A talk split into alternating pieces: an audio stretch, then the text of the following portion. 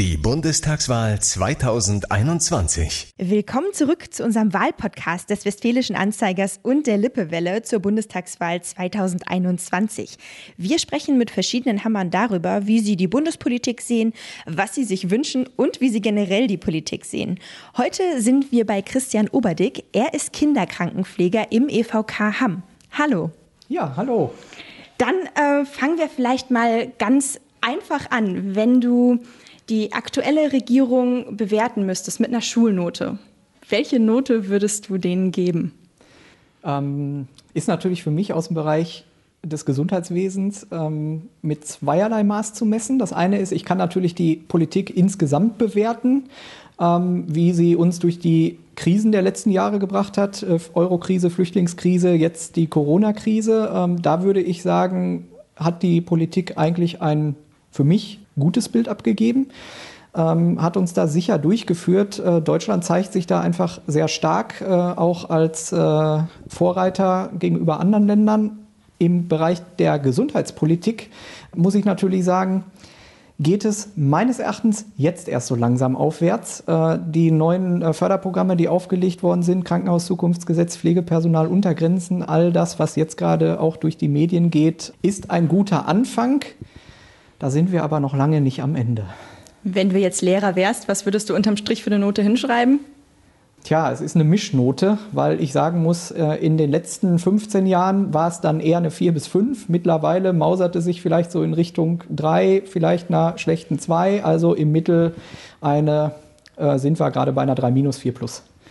Was war so dein größter Aufreger der vergangenen Jahre politisch?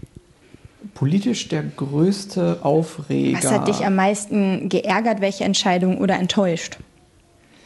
Auf mein Gebiet jetzt hier bezogen, gesundheitspolitisch äh, sicherlich die Idee der Umsetzung der neuen Ausbildung, generalistische Ausbildung zum äh, Pflegefachmann, Pflegefachfrau und das, was am Ende da aber bei der Umsetzung bei rumgekommen ist. Da bin ich eigentlich nicht so sehr zufrieden mit.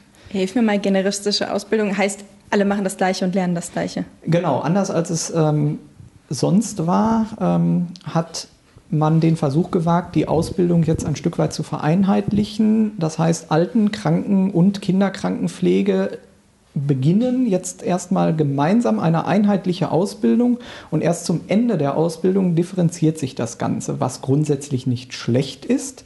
Allerdings sehe ich und sehen Pflegepersonen aus der Praxis das Ganze durchaus kritisch, weil wir sagen, die einzelnen Teilbereiche dieser Ausbildung, also sprich Alten-, Kranken- und Kinderkrankenpflege, sind einfach von Grund auf so unterschiedlich, dass diese kleine Differenzierungsphase am Ende einfach nicht ausreicht, um eine qualitativ hochwertige Ausbildung am Ende äh, dabei ja, als Ergebnis herauszubekommen kommen zu lassen und die Berufseinsteiger dann auch qualitativ hochwertig in den Beruf einsteigen lassen zu können. Ein großes Thema in der Politik ist und war ja der Pflegenotstand. Wie erlebst du das da? Vielleicht auch hier am EVK?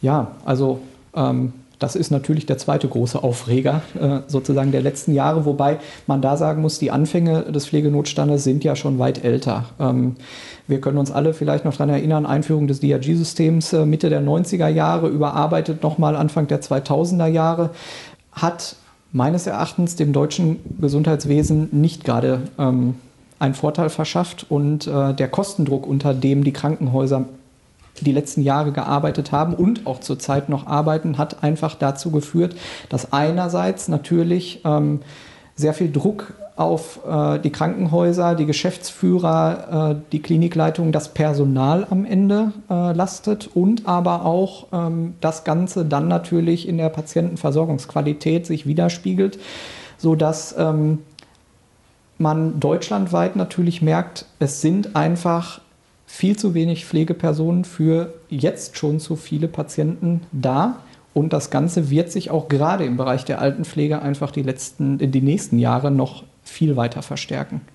Jetzt haben ja viele äh, doch jetzt durch die Corona-Zeit gemerkt, wie wichtig Pflegepersonal ist, wie wichtig das ganze medizinische Personal gibt und haben ja auch versucht, irgendwie Dankbarkeit zu zeigen. Da wurde dann vom Balkon geklatscht oder es gab Gutscheine irgendwie zur Erholung Wie bewertest du das? Reicht das? Hilft das?